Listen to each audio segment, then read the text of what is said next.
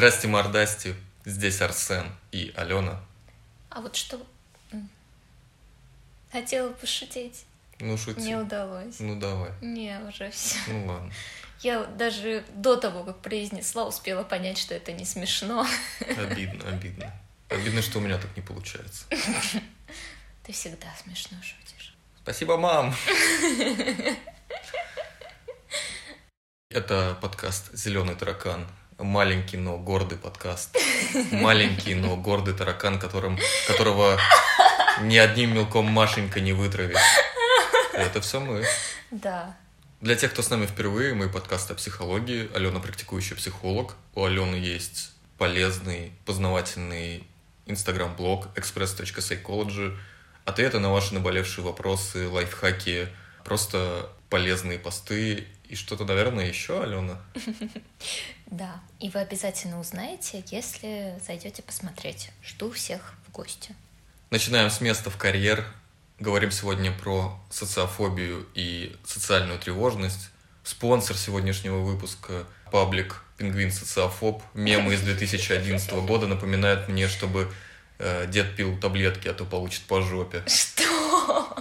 В общем, обсуждаем, да, сегодня социофобию. Э, давай начнем с того, что разграничим или наоборот воссоединим два понятия соци... социофобии и социальной тревожности. Есть ли какая-то разница между этими понятиями и явлениями, или это об одном и том же? Смотри, социальная тревога – это тревога, которая возникает в ситуациях социального взаимодействия, что логично. И само по себе это нормальное явление – Понятно, что мы все хотим, чтобы нас положительно оценивали, чтобы нас принимали, хорошо на нас реагировали. Соответственно, в каких-то определенных ситуациях может возникать вот эта социальная тревога. Например, страх перед публичными выступлениями является очень распространенной вещью, и, в общем-то, не является признаком какого-то расстройства, социофобии, чего-то подобного. Но при этом это социальная тревожность. Да, это социальная тревожность. Ага. То есть вот в ситуации социального взаимодействия, взаимодействия с социумом, где нас могут оценить, что-то о нас сказать, подумать, кинуть нас тухлым помидором, э, мы начинаем тревожиться, потому что там можем быть как-то не на сто процентов уверены в себе или просто не иметь позитивного опыта, который нам говорит, что вот в этой ситуации все будет в порядке. То есть социальная тревога — это отдельный вид тревоги, и это нормально, как и все наши чувства, которые периодически возникают, и, соответственно, ничего плохого здесь нет. А вот социофобия — это уже такая экстремальная степень социальной тревоги, и, в общем-то, это называется, ну, если вот официально, как по МКБ или по ДСМ, мы говорили о том, что это такие сборники всех болезней, в том числе и психических, которые есть. Угу. И официально это называется социальное тревожное расстройство. В обиходе социофобия. Давай еще раз для меня проясним. Есть социальная тревожность, и это типа норма. Да. А есть социальное тревожное расстройство, АК социофобия. То есть это, по сути да. дела, одно и то же это такой маленький помидорчик, как социальная тревога, который вырос Ты до гигантского. Что-то внезапные гастрономические аллюзии. Не знаю, возможно. А, в общем, социофобия — это социальная тревога, которая разрослась до нереальных и патологичных а, размеров и начала приносить вред. То есть э, в своем нормальном размере э, социальная тревога, вот как базовое чувство, это полезно, потому что Допустим, тебе надо выставить, выступить перед публикой, ты немного волнуешься по этому поводу, тревожишься, естественно, идешь и готовишься. И в результате выступаешь лучше, чем если бы ты не тревожился перед этим. Потому угу. что эта тревога заставила тебя собраться. Да, собраться и испытать какую-то потребность дополнительной подготовки. Это была твоя мотивация в тот момент. Угу. Но когда социальная тревога перерастает в социофобию, и тебе надо выступить перед публикой, ты настолько сильно этого боишься, настолько сильно из-за этого тревожишься, что тебе становится дурно, у тебя может случиться паническая атака, ты можешь упасть в обморок, и в результате тебе из-за этого все будет так плохо, что в следующие разы своей жизни, когда тебе, у тебя будет вдруг возникать перспектива публичного выступления, ты, ты будешь уже говорить... вот тогда просто при перспективе будешь падать в обморок. Э, как вариант, да, либо очень сильно избегать таких ситуаций, соответственно, лишать себя каких-то, например, возможностей в жизни, связанных ну, вот с теми же а, публичными выступлениями. Ну, об этом про возможности еще чуть дальше поговорим. Да, обязательно. Суть различие социальной тревоги и социофобии в том, что социальная тревога не приносит вреда. Она может принести локальный дискомфорт, угу. как и любые чувства. Но, тем не менее, это все в рамках нормы, и никакого разрушающего воздействия на жизнь нету. В случае социального тревожного расстройства или социофобии такое воздействие есть. Оно накладывает очень сильные ограничения, доставляет очень сильные мучения и в целом сильно меняет жизнь человека в худшую сторону. А скажем, такие явления, как застенчивость и робость, они все в копилку социальной тревожности? И как вообще отличить человека просто застенчивого и робкого от социофоба? Где там пристекает вот та вот тонкая грань, где ты еще в рамках нормы обитаешь, а где у тебя уже какая-то, ну, типа, патология? Застенчивость и робость — это определенные черты личности, и они действительно немного согласуются с социальной тревогой, но тем не менее это черты, которые не накладывают существенных ограничений на а, жизнь человека. Э, приведу простой пример. Допустим, у нас есть какой-то э, застенчивый молодой человек, который хочет, чтобы в его жизни появились отношения, угу. но вот он застенчивый. И если он просто застенчивый, то несмотря э, на свою застенчивость, он все равно пойдет на свидание с девушкой, которая ему понравилась, и, возможно, он там пару раз покраснеет, пару раз запнется, ему будет... Описывается от страха разок, разок другой. Вот, вот это уже э, не совсем стандартная ситуация. Но, тем не менее, несмотря на свою застенчивость, он пойдет, и он поговорит, и если на его счастье девушка будет адекватная и сможет понять, что ну, он немного стесняется, но в этом нет ничего страшного, она тоже стесняется, и, в общем, все у них сложится и будет в порядке, это ситуация с застенчивостью. А ситуация социофобии такова, что вот он хочет познакомиться с девушкой, но для него настолько невыносимо напряжение вот этой ситуации, когда новая девушка, когда она его не знает, когда ему надо себя хорошо проявить, но ему кажется, что он не сможет себя хорошо проявить, что он выбирает не знакомиться и не идти на свидание, и оставаться в одиночестве, несмотря на то, что оно приносит большую боль, страдания, и очень хотелось бы, чтобы его не было.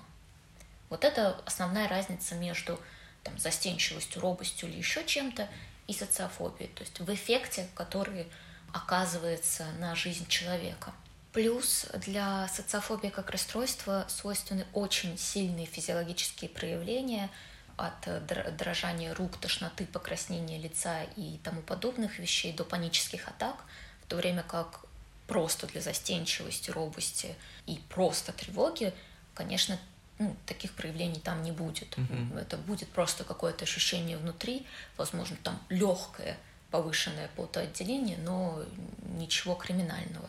Плюс еще, кстати, очень часто путают социофобию с интроверсией. Да, кстати, это вот то, что я хотел спросить. А они тоже как будто бы очень рядом, ну вот где грань? Они могут быть похожи по проявлению, что, например, человек сидит дома и никуда не ходит, но суть у них кардинально разная. Интроверт сидит дома, потому что ему хорошо дома, и он сидит дома и радуется, наслаждается жизнью и, в общем-то, счастлив, ну, по большей части, наверное. А социофоб сидит дома не потому, что ему хочется, а потому что он боится выйти из дома, что вот там начнет что-то происходить, чего он опасается. И, соответственно, он сидит дома и страдает, потому что не может выйти из дома, хотя ему хочется, и мучается, и очень вероятно впадает в депрессию из-за вот такого конфликта внутриличностного. А есть вообще какая-то корреляция между интроверсией, экстраверсией, социофобией? Условно говоря, что социофобии подвержены больше именно интроверты что это она не касается экстравертов. Или может быть такое, что человек экстраверт, он очень хотел бы ну, быть социально активным, но ему просто вообще никак из-за того, что у него вот эта фобия. А, я не знаю наверняка каких-то статистических данных, но я слышала точку зрения, что даже как раз-таки именно экстраверты чаще бывают социофобами, поскольку у них есть вот эта потребность, они туда тянутся, у них есть какая-то чувствительность к социальным взаимодействиям, потребность в этом, но и там из-за какого-то своего бэкграунда в этом вопросе они вот э, развили эту социофобию, соответственно, она приносит еще большее мучение. Если еще слегка коснуться вопроса застенчивости, робости и вот этой социальной тревожности, вот они все вместе, я так понял, что, во-первых, это норма, хэштег, это нормально. Это какой-то тоже эволюционный механизм. Нам эти чувства, раз они нормальные, они нам для чего-то нужны, если да, то для чего? Ну, то есть понятно, что мы уже говорили, что не будь у нас тревожности по поводу выступления, мы бы хуже подготовились, но как будто бы не только же для этого нам это все может быть нужно. А здесь есть разница между тревогой и застенчивостью. Тревога, да, как мы обсудили, это э, чувство, которое помогает нам подготовиться к какому-то сложному событию, ситуации и так далее. А застенчивость, на самом деле, есть очень противоречивые э, точки зрения на то, что такое застенчивость, вплоть до того, что я сталкивалась с мнением, что это манипуляция вообще э, окружающими, ну, неосознаваемая, конечно же, но манипуляция попытки показать, что условно я Бэмби, я такой миленький, я такой неопасный, я такой котечка и заинька, давайте вы меня сами приголубите, как-то позаботьтесь обо мне, пожалеете, чтобы мне было безопасно. Я мне просто не нравится рассуждать о чем-то неосознаваемом в термине манипуляции, если можно рассуждать по-другому, но вот есть э, такая точка зрения.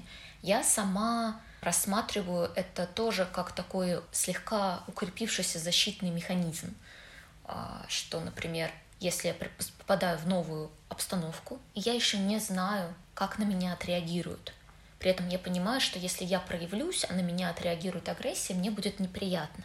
Поэтому я защищаю себя от этой неизвестности и потенциальной угрозы тем, что сдерживаю свои проявления. Мне сложно проявиться для того, чтобы случайно не отхватить какого-то неприятного опыта.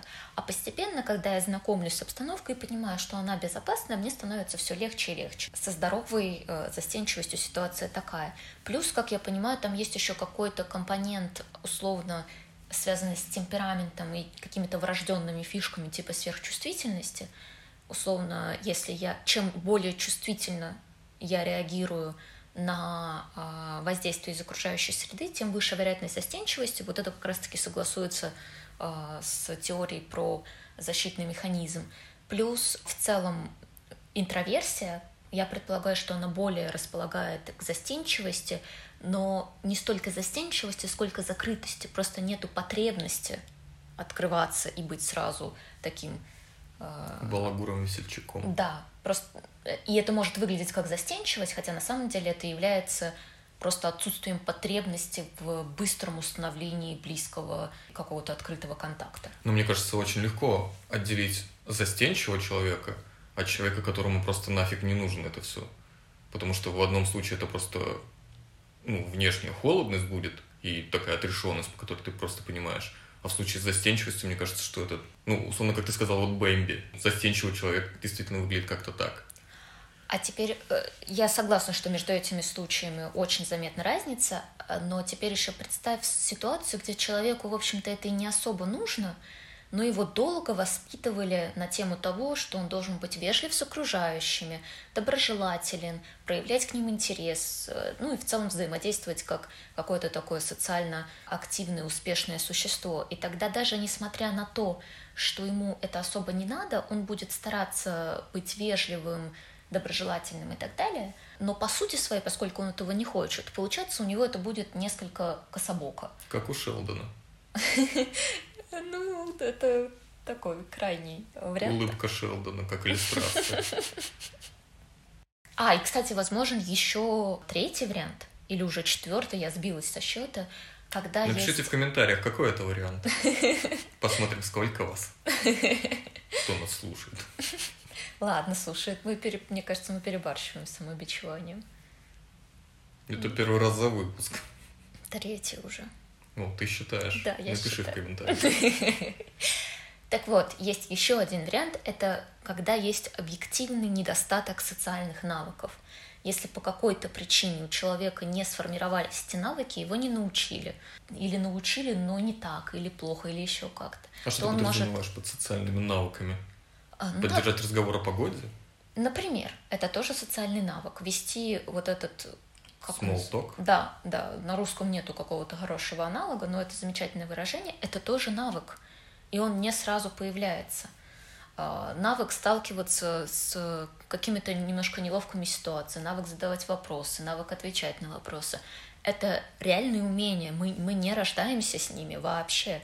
А, в идеале мы наблюдаем за своими родителями, потихоньку тренируем это в своем детском социуме, там, в садике, в школе, и оно само у нас вырастает и получается естественно. Но если, например, наши родители были сами не шибко социабельными, а, или они с нами не особо общались, и если э, с коллективом в школе не заладилось, то вполне может произойти ситуация, где человек рад бы пообщаться, и у него есть искренний интерес, но он не знает как. И это, кстати, очень хорошая почва, в общем-то, для формирования социофобии. Ну, это, конечно, не, оно не сразу происходит, угу.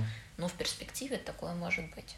Ну, окей, тогда мы робость, застенчивость и обычную тревожность уже оставляем за скобками и дальше концентрируемся в нашем разговоре на социофобии исключительно. Так точно. Я так понял, что социофобия – это некая патология, и можно ли назвать социофобию в таком случае болезнью? Да, а, это болезнь, это психическое расстройство. Окей, если это болезнь, то в чем там суть?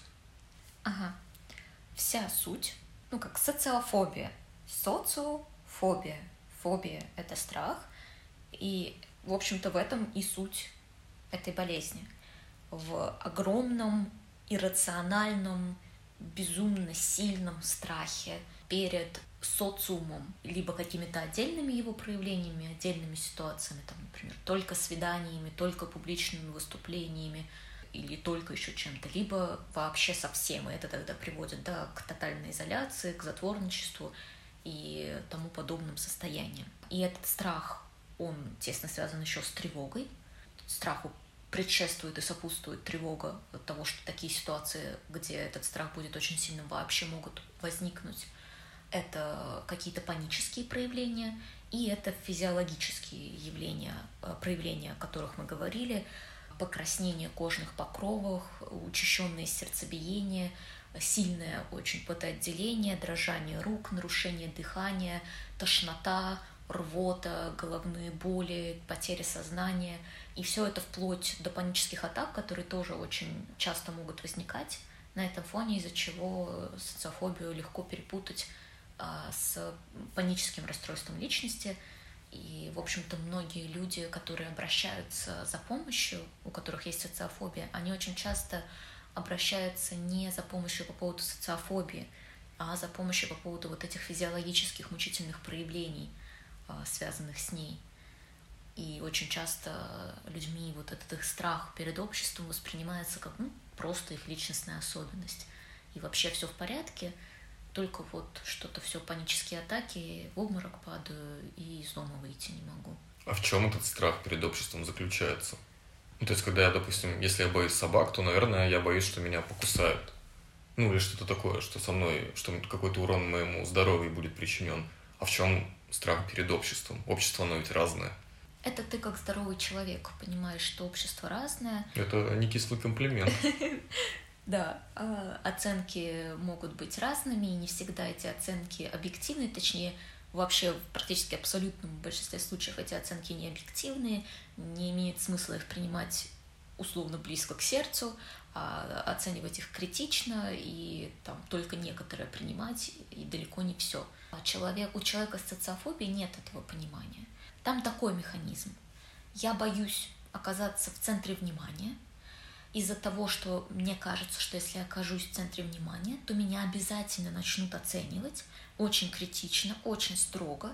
А если меня начнут критично и строго оценивать, то меня обязательно оценят негативно, вынесут вердикт о моей ничтожности, плохости, отвратительности и так далее. И это, как правило, связано еще и с заниженной самооценкой, mm-hmm. то есть сам социофоб зачастую очень сильно верит в собственную ничтожность и когда меня так оценят, я почувствую себя еще более э, ничтожной, никчемной, униженной и так далее. Это будет невыносимо, больно, чудовищно, ужасно. И поэтому я прилагаю максимум усилий для того, чтобы не оказаться вот в этом центре внимания или в любой другой ситуации, где я могу столкнуться вот с этой негативной оценкой. Причем если я правильно понимаю, то в центре внимания не в плане где-то там на конференции, где на тебя смотрят тысячи человек, а в центре внимания даже в рамках разговора один на один. А в том Просто числе. именно в центре внимания, где внимание привлекается к твоей фигуре. к твоей личности, которую, оценки которой ты типа боишься. Да, здесь могут быть индивидуальные вариации, то есть социофобия это тоже не какой-то закостенелый вот да, это то, о чем я хотел спросить. Социофобия, она везде одинаковая или она как-то по-разному может у всех проявляться? Да, она может очень по-разному проявляться. Во-первых, главное различие, что может быть такая дифференциация между разными ситуациями. То есть ходить на работу нормально, а вот там выйти потанцевать, сходить на свидание, выступить и еще что-то, нет, там уже начинается социофобия. А, либо, может быть, когда это на все ситуации распространяется, ты уже не выходишь из дома. То есть там могут быть разные градации. Плюс степень, выраженность этой тревоги, этого ужаса и физиологических проявлений тоже может быть очень разная, зависит просто от тяжести этой ситуации. Плюс на предыдущий твой вопрос отвечаю, про внимание один на один это не обязательно. То есть у многих социофобов они не испытывают трудностей при общении с членами семьи, например, про которых они уверены в их э, положительном отношении, но не уверены в незнакомых людях, и там начинается социофобия. Но у кого-то в тяжелых случаях может быть и вплоть до общения один на один со знакомым человеком. А что приводит к развитию социофобии? Это какие-то детские травмы, это наследственность? Это, как ты уже сказала, проявление темперамента, возможно? Как и со многими другими психическими расстройствами, здесь есть история про то, что есть целый комплекс различных факторов, которые могут привести к формированию социофобии. И сами по себе, по отдельности, они не являются каким-то гарантом формирования социофобии, а, но все вместе, чем, как бы, чем больше их соберется, тем а, больше вероятность, что социофобия случится. И это и что-то врожденное, какие-то генетические факторы, которые в нас есть, и очень важно то, как нас воспитывают, и собственный пример э, родителей. Исследования показывают, что если есть родственник э, с социофобией, то вероятность формирования социофобии, социофобии у ребенка несколько раз выше становится. Э, плюс это психотравмирующие события именно в социальной сфере.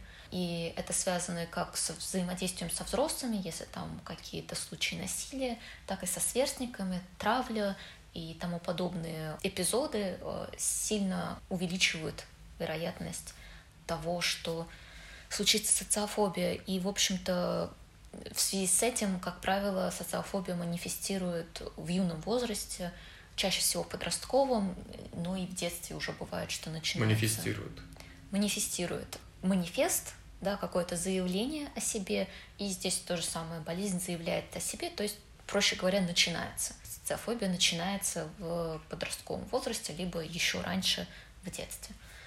И если говорить о предпосылках таких врожденных, то это может быть и особенности темперамента, и сверхчувствительность, о которой я уже говорила. Это достаточно такой мощный фактор, поскольку сверхчувствительность она еще и предполагает к большой чувствительности к социальным взаимодействиям. То есть такого человека гораздо легче ранить.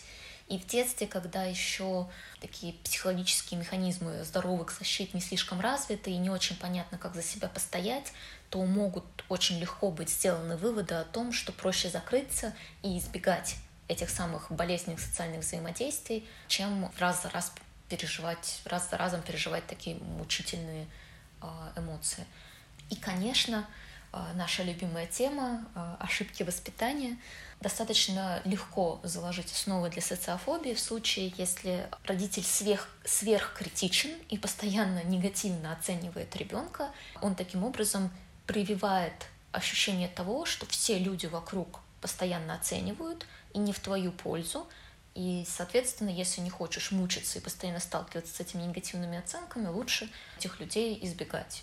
Или, может быть, не всех людей, но только там вышестоящих авторитетов, ну, похожих, да, вот на эту родительскую позицию. А может быть и всех вообще тут уже как конкретно сложится. То есть получается, что человек с развитой социофобией, он как бы думает, что если его и будут оценивать, то это в любом случае будет негативная оценка. То есть он считает, что его априори могут только негативно оценить. Да, в этом вся суть. То есть человек боится оценки не потому, что он в целом почему-то боится оценок.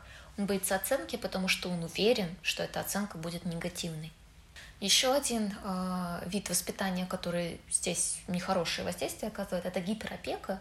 То есть, например, ребенка даже могут не критиковать, но могут постоянно контролировать его действия, формируя такое неверие в свои силы, там, переделывая за него домашние задания, в целом все за него делая. Из-за этого у ребенка а, формируется ощущение такая выученная беспомощность, наверное, здесь даже можно это упомянуть, и ощущение, что он ни на что не способен, и, соответственно, уже потом он это дорабатывает до идеи в том, что если раз он ни на что не способен, а его будут оценивать, то тогда эта оценка будет тоже негативной. А насколько старое явление социофобии, насколько давно оно изучается, и нет ли ощущения и понимания, что в последние там, десятилетия, условно говоря, число социофобов прям резко выросло. И как это коррелирует там, с меняющимся окружающим миром? Действительно, а, социофобия не всегда была так популярна. Там первые Популярна, хорошо сказано.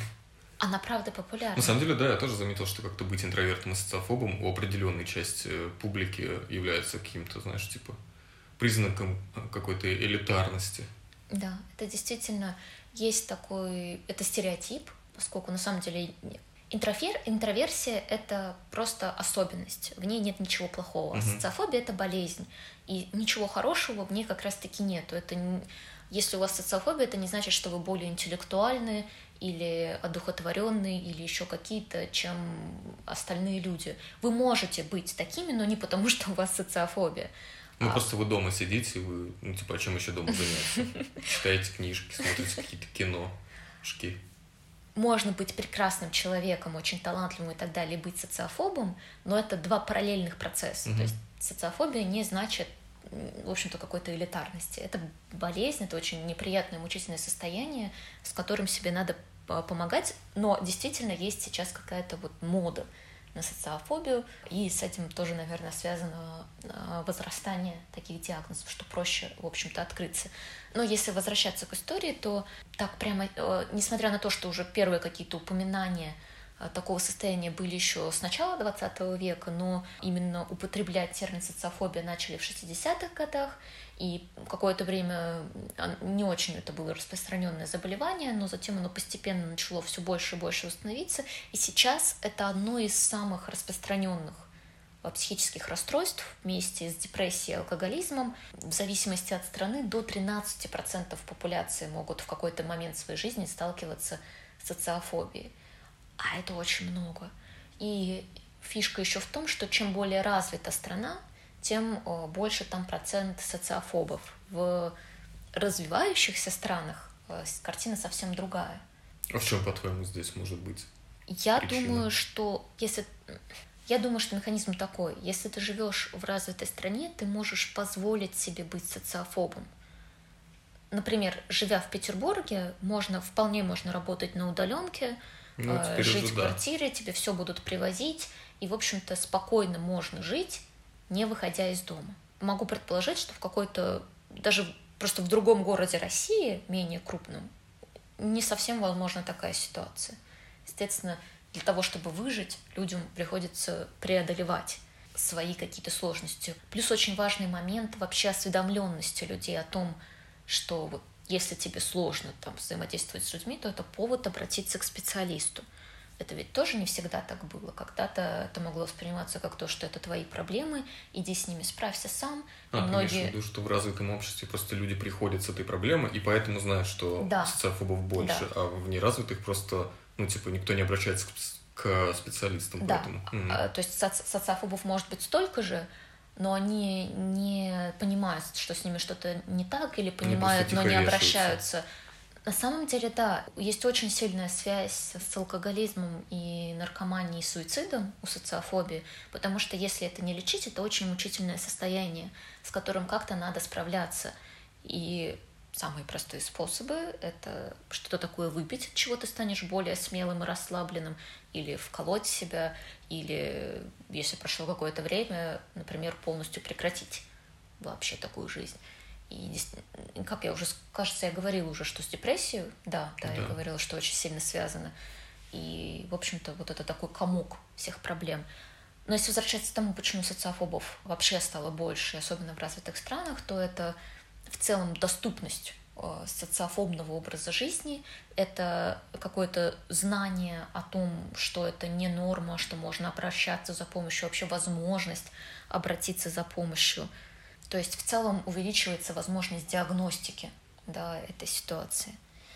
Плюс, почему, как мне кажется, этого заболевания в современном мире может становиться больше, мне кажется, что это как-то связано со спецификой современного мира. Например, вот эта глобализация, которая происходит, так очень упрощая, мы уже сравниваем себя не только, например, с соседями, не только с жителями своего города, а как будто бы с целым миром. И это огромное давление, когда ты знаешь, что можно жить как какая-то голливудская звезда, да даже, ладно, там звезда, как ты заходишь в Инстаграм, и там какая-нибудь девушка или какой-нибудь парень, у которых там, может, не так много подписчиков, но он и здесь, и там, и с парашютом прыгнул, и... Совершенно верно. Это такое социаль... Э, давление социального сравнения, которое может сильно повышать неуверенность в себе, и если, конечно, есть соответствующая база, то есть это не так, что любой человек, который зашел в Инстаграм, становится потом социофобом, но если есть какая-то база, то это может формировать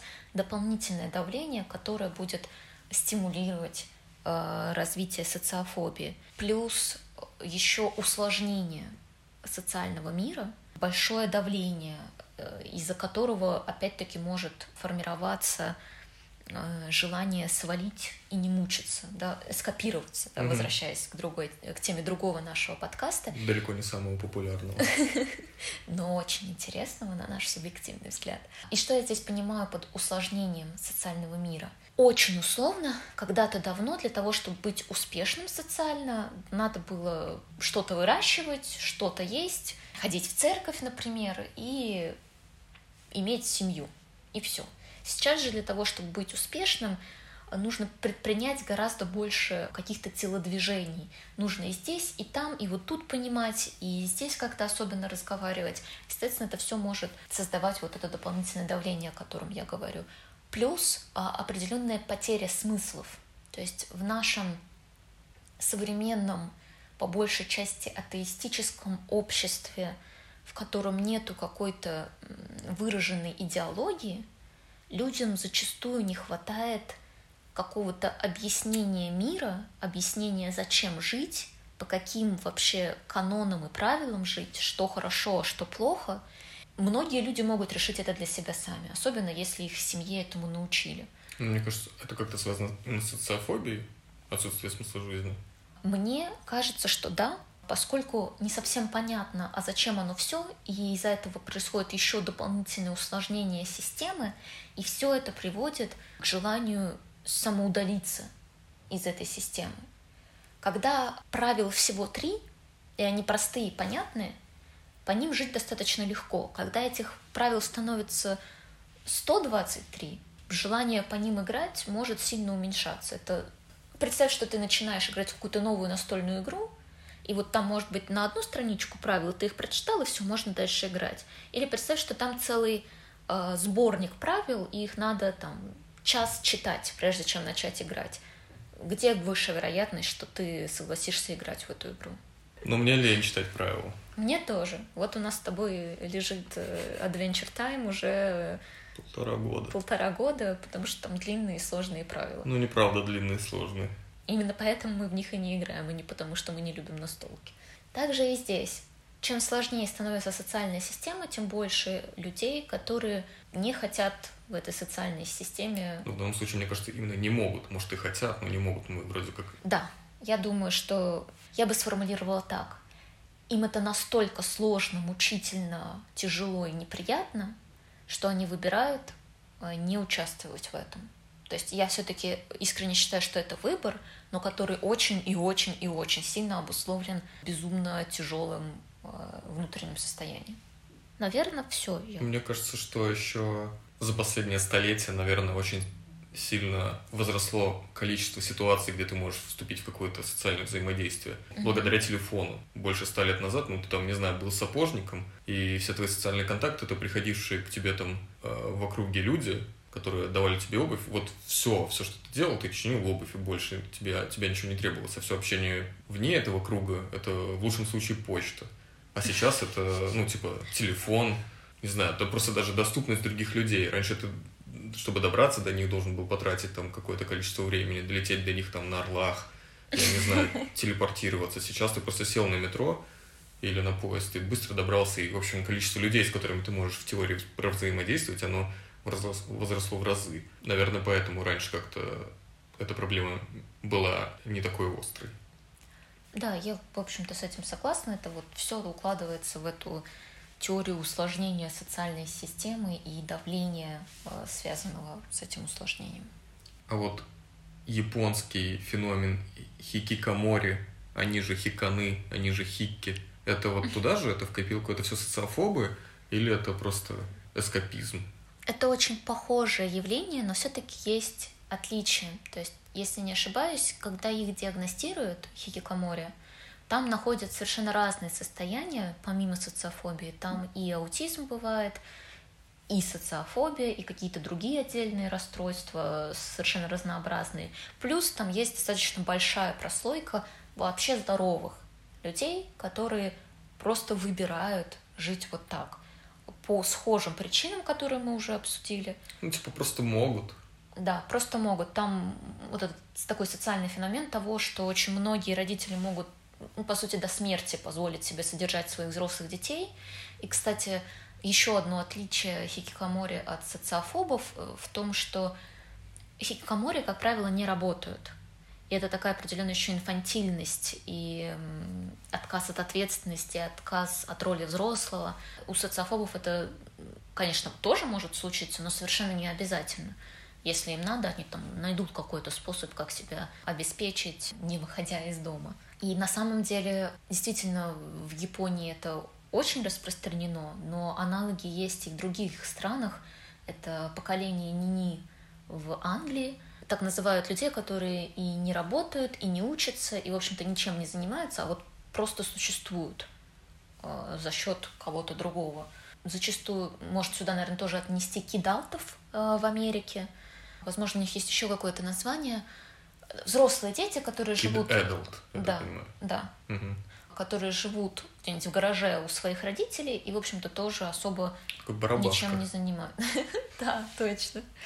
Кстати говоря, то, что это наиболее выражено в Японии, является косвенным доказательством того, что это может быть, что социофобия в большой степени реакция на критику и большое количество запретов, поскольку, как мы знаем, общество в Японии, оно очень консервативно, да. Да, традиционно и с очень большими требованиями к людям.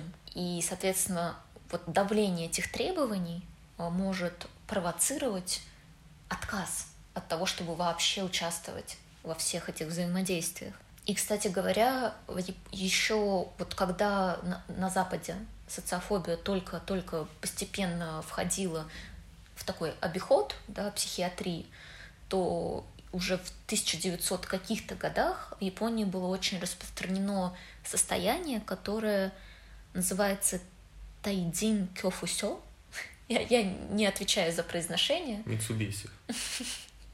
Суши. А, и это, и это по сути, и это по сути очень а, похоже на социофобию состояние со своей спецификой, которая заключается в том, что это страх оскорбить окружающих какими-то своими физиологическими проявлениями, какими-то своими вопросами, какими-то своими проявлениями в целом. То есть какая-то болезненная интеллигентность. Да, которая опять-таки связана с оценкой на самом деле. Угу. То есть страшно оскорбить окружающих, потому что они меня осудят, и они плохо ко мне отнесутся. Я встретил такую формулировку, что социофобия — это болезнь упущенных возможностей. Ну и кажется, здесь все понятно, что человек не вступает в какие-то социальные взаимодействия, их избегает, и тем самым избегает и какого-то удовлетворения, собственно, своих потребностей и реализации возможностей. А вот если кроме этого, какие еще есть последствия от того, что, ну, от невылеченной социофобии? Как я уже упомянула, социофобия очень сильно может приводить к развитию депрессии и каких-то сопутствующих злоупотреблений алкоголем, наркотиками – и в целом неприятных состояний вплоть до суицида.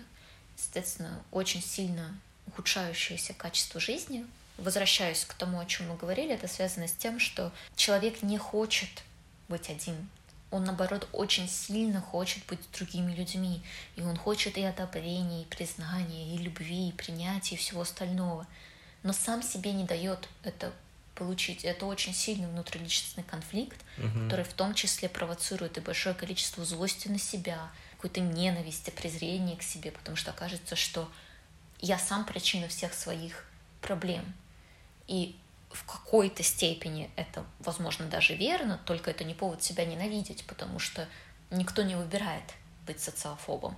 Это э, определенная история формирования этой болезни. От нее можно вылечиться, причем достаточно эффективно, очень высокая эффективность лечения. А если в целом говорить, на что влияет, конечно, влияет на все сферы, но в профессиональной сфере еще хоть как-то можно приспособиться и найти способ реализовываться, не вступая в контакты с людьми. Все-таки в современном мире достаточно большая вариация профессий, не связанных с личным контактом с другими людьми. А вот на личную жизнь, именно на сферу привязанности, интимности, близости, это, понятно, очень сильно влияет. И там могут быть самые тяжелые последствия для человека. Ты уже упоминала, что наиболее ярко себя проявляет социофобия в каком-то детском подростковом возрасте. Ну, я такое встречал, опять же, мнение, что социофобия – это болезнь молодых.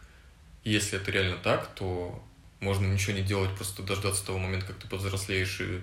Ну, то есть есть какой-то предельный возраст, когда человек перестает быть социофобом. К сожалению, нет. Если это были какие-то очень легкие формы, то есть не прям социофобия, а некоторые тенденции в этом русле, то их, конечно, можно а, перерасти каким-то естественным образом. Я здесь даже могу привести, в общем-то, пример себя, потому что когда я была подростком, моя сверхчувствительность плюс такая естественные особенности взаимодействия подростков между собой делали меня сильно социально тревожной. То есть, например, я очень сильно не любила звонить по телефону. Для меня было огромной проблемой записаться в парикмахерскую, например. Я не могла разговаривать с продавцами в магазинах, с официантами в кафе. Я говорила там свой заказ настолько тихим голосом, что меня было очень и очень сложно услышать. При этом в общении со сверстниками, с семьей у меня не было проблем, поскольку это была моя знакомая среда. А затем постепенно я выпустилась из школы, мне понадобилось ездить в университет, справляться с какими-то жизненными ситуациями, не могу сказать, что там первый курс университета имеет какое-то сильное психотерапевтическое воздействие, там, по сути, это психология по минимуму. Но, тем не менее, вот это постепенное столкновение с какими-то жизненными ситуациями, необходимость их преодоления, плюс отсутствие ну, реальной социофобии, а просто сильная социальная тревога, которая у меня была, привели к тому, что я действительно это переросла. Сейчас у меня нет таких трудностей, я без проблем звоню по телефону, разговариваю с незнакомыми людьми и... Это правда. Да, и и так далее. Но когда-то для меня это было правдой. Плюс я была действительно застенчивым ребенком, там, шугалась взрослых и так далее. То есть, когда это что-то легкое, это можно перерасти. Но когда это именно социофобия уже, реальная сформировавшаяся социофобия, реальная сформировавшаяся социофобия, то сама она никуда не денется. Возможно, существуют какие-то уникальные случаи, когда человеку удалось каким-то волевым усилием, каким-то преодолением себя самостоятельно с этим справиться, но если ничего вообще не делать, то она никуда не денется. Окей, а вот как начать что-то делать? Обратиться к специалисту? В данном случае это, ну, как я вижу, для социофоба достаточно большой подвиг, потому что специалист — это незнакомый человек — которые тоже еще непонятно, как, как отреагируют на твои истории и вообще как, как решиться-то.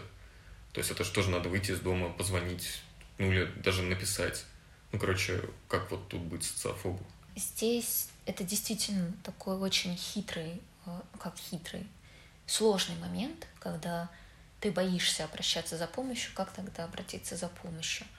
Здесь уговаривать себя, да, создавать мотивацию, объяснять себе, почему это надо – плюс выбирать какие-то промежуточные формы, например, не позвонить, а написать, благо сейчас есть такие возможности, не личная встреча, выходя из дома, а онлайн-консультация, или там иногда можно пригласить специалистов на дом.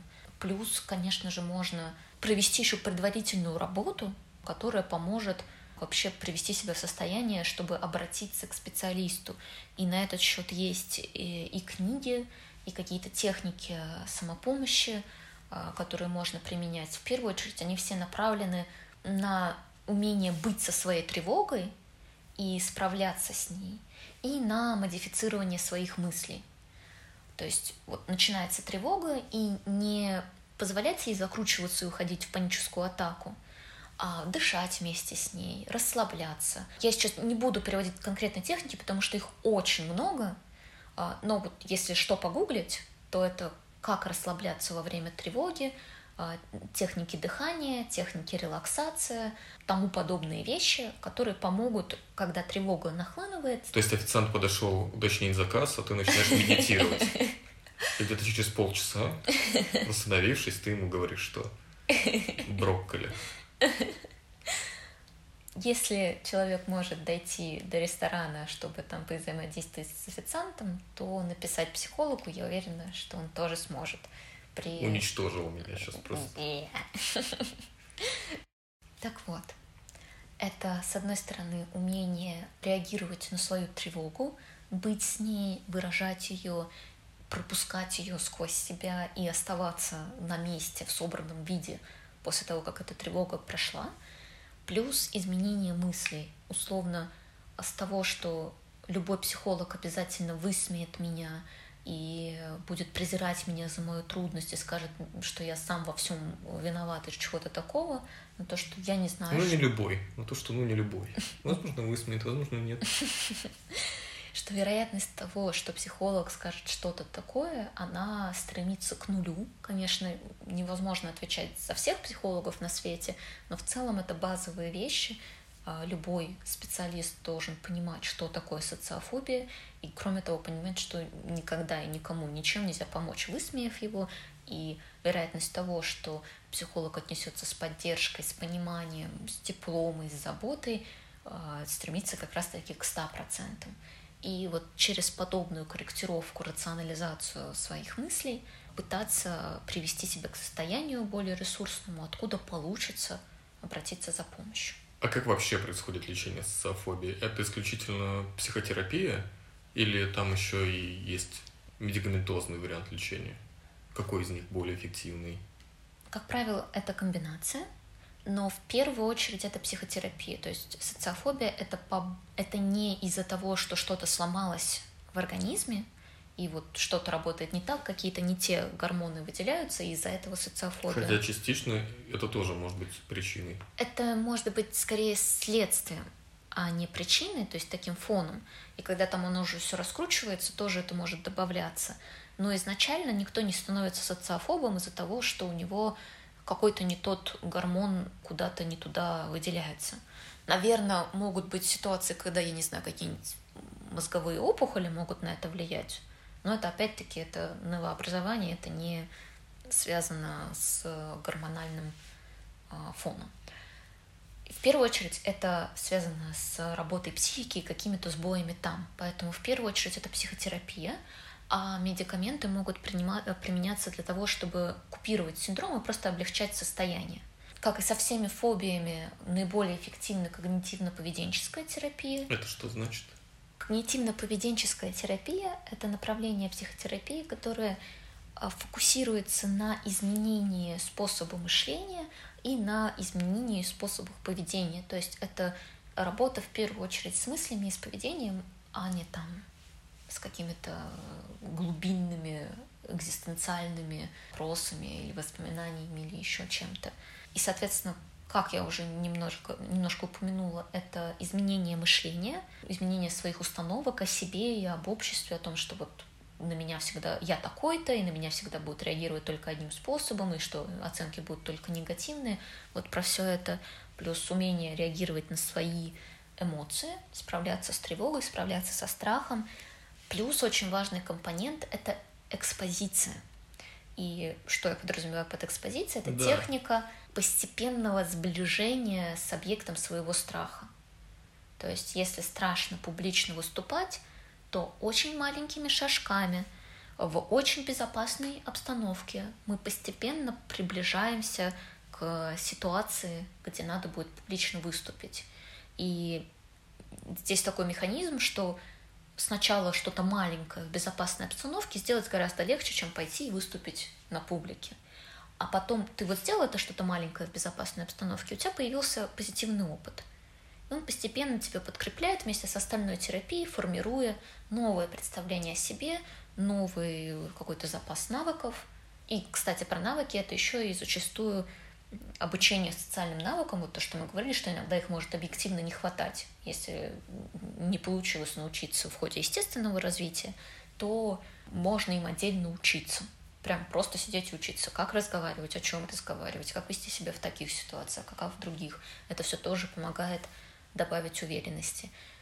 Плюс очень эффективна групповая терапия, поскольку это микросоциум, достаточно сильно безопасный, в котором можно увидеть, что не все люди страшные злые бяки, которые будут негативно оценивать, а что они могут быть и поддерживающими, и теплыми, и приятными, и все это создает позитивный опыт, который опять-таки потихоньку начинает формировать вот эту внутреннюю базовую уверенность в том, что все будет окей, а даже если не окей, я справлюсь.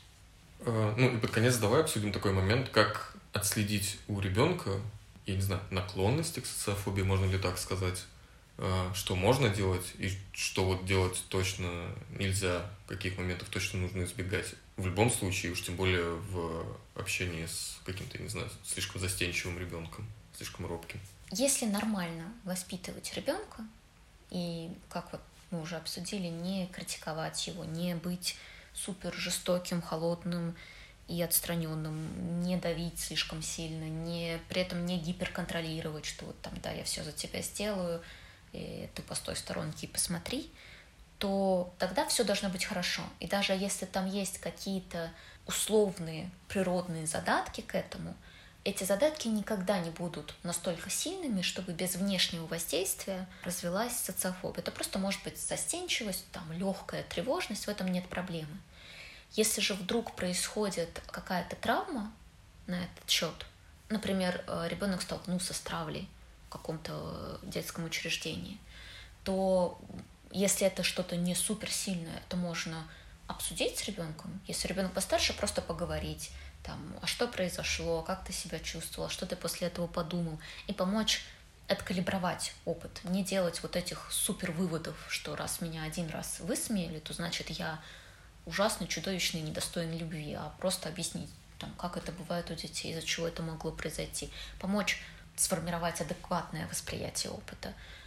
Либо, если ребенок помладше, можно разыграть эту ситуацию э, с какими-то игрушками или нарисовать эту ситуацию. Опять-таки, точно так же через вот этого третьего персонажа, игрушку или рисунок, точно так же обсудить э, ситуацию, сформировать какое-то какое ее адекватное восприятие. Либо, как обычно, обращаться к специалисту, если вы там, не чувствуете уверенности в том, что вы можете поговорить со своим ребенком э, вот таким образом. Плюс еще такой момент, что иногда, то есть подводя итог, даже есть какие-то природные предпосылки, а вы адекватный родитель, то все будет в порядке. Если какая-то сложная ситуация с другими людьми, поговорить либо к специалисту. Еще может быть ситуация, когда это не социофобия, а что-то немножко другое, например, какая-то легкая форма аутизма – тогда это тоже имеет смысл идти диагностироваться и точно понимать, что происходит с ребенком. Чего точно не надо делать, если вдруг вы адекватный. Если ребен... вдруг. Ну, конечно, не рассчитываю, но мало ли. Я не в ту часть предложения ставила слово вдруг. Допустим, вы адекватный, а ребенок себя ведет как-то немножко по-социофобски. Чего точно не надо делать, так это пытаться его заставить не быть социофобом, то есть намеренно его выкидывать в какие-то ситуации, э, где ему надо будет проявить себя в социуме. Привет, гном Гномыч. Да, потому что это может только дополнительно травмировать. Наоборот, мягко, с пониманием к страхам, скорее через какие-то договоры и мягкие уговоры, а не через насилие и попытки преодолеть страх вот этой сверхэкспозиции, когда там ребенок застенчивый, а вы, например, отправляете его выступать на сцену перед э, кучей людей. Обычно, мне кажется, так и бывает.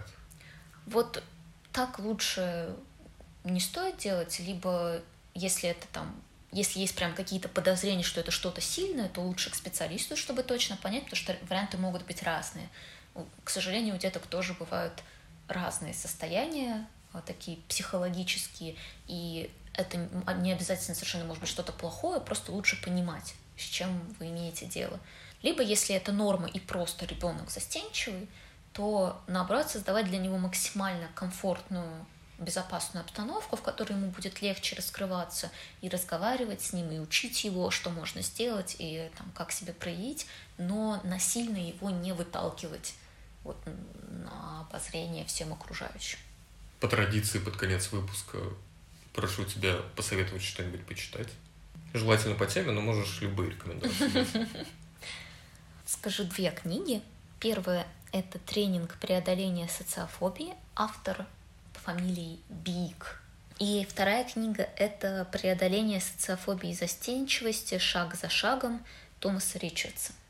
Ну, что еще сказать? У вопросов нет матросов. Заканчиваем выпуск. Алена, есть тебе что, что дополнить, что-то сказать на прощание? Не болейте, хорошо кушайте, хорошо спите, отдыхайте, радуйтесь жизни. А если не получается, то обращайтесь к специалисту. Мяу-мяу.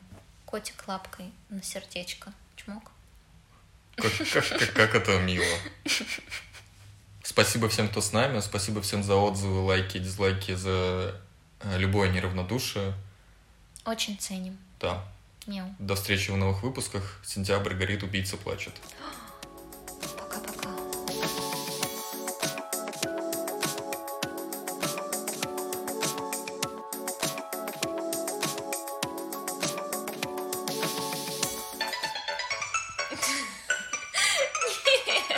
boa.